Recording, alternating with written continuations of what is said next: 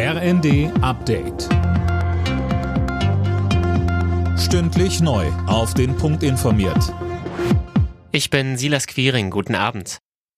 Während in den anderen Bundesländern heute die Abgabefrist für die Grundsteuererklärung endet, gibt Bayern Immobilienbesitzern jetzt noch länger Zeit.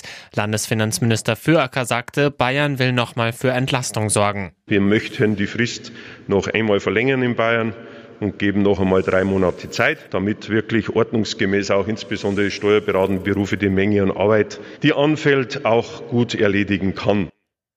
Ursprünglich lag die Deadline bundesweit mal bei Ende Oktober, die war dann aber verlängert worden, weil die Eigentümer die komplizierte Erklärung nur sehr schleppend eingereicht hatten. In Berlin kann die vollständige Wiederholung der Wahl zum Abgeordnetenhaus wie geplant am 12. Februar stattfinden. Das Bundesverfassungsgericht hat einen Eilantrag dagegen zurückgewiesen. Imme Kasten.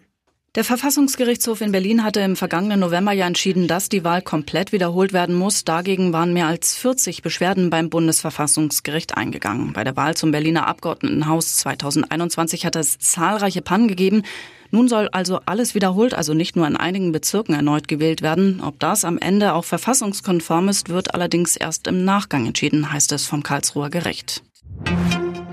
In Deutschland sind in diesem Monat 2,6 Millionen Menschen arbeitslos gemeldet, gut 160.000 mehr als im Dezember. Der Arbeitsmarkt ist stabil, heißt es von der Bundesarbeitsagentur. Ohne ukrainische Flüchtlinge in der Statistik hätte es sogar einen Rückgang der Arbeitslosenzahl gegeben.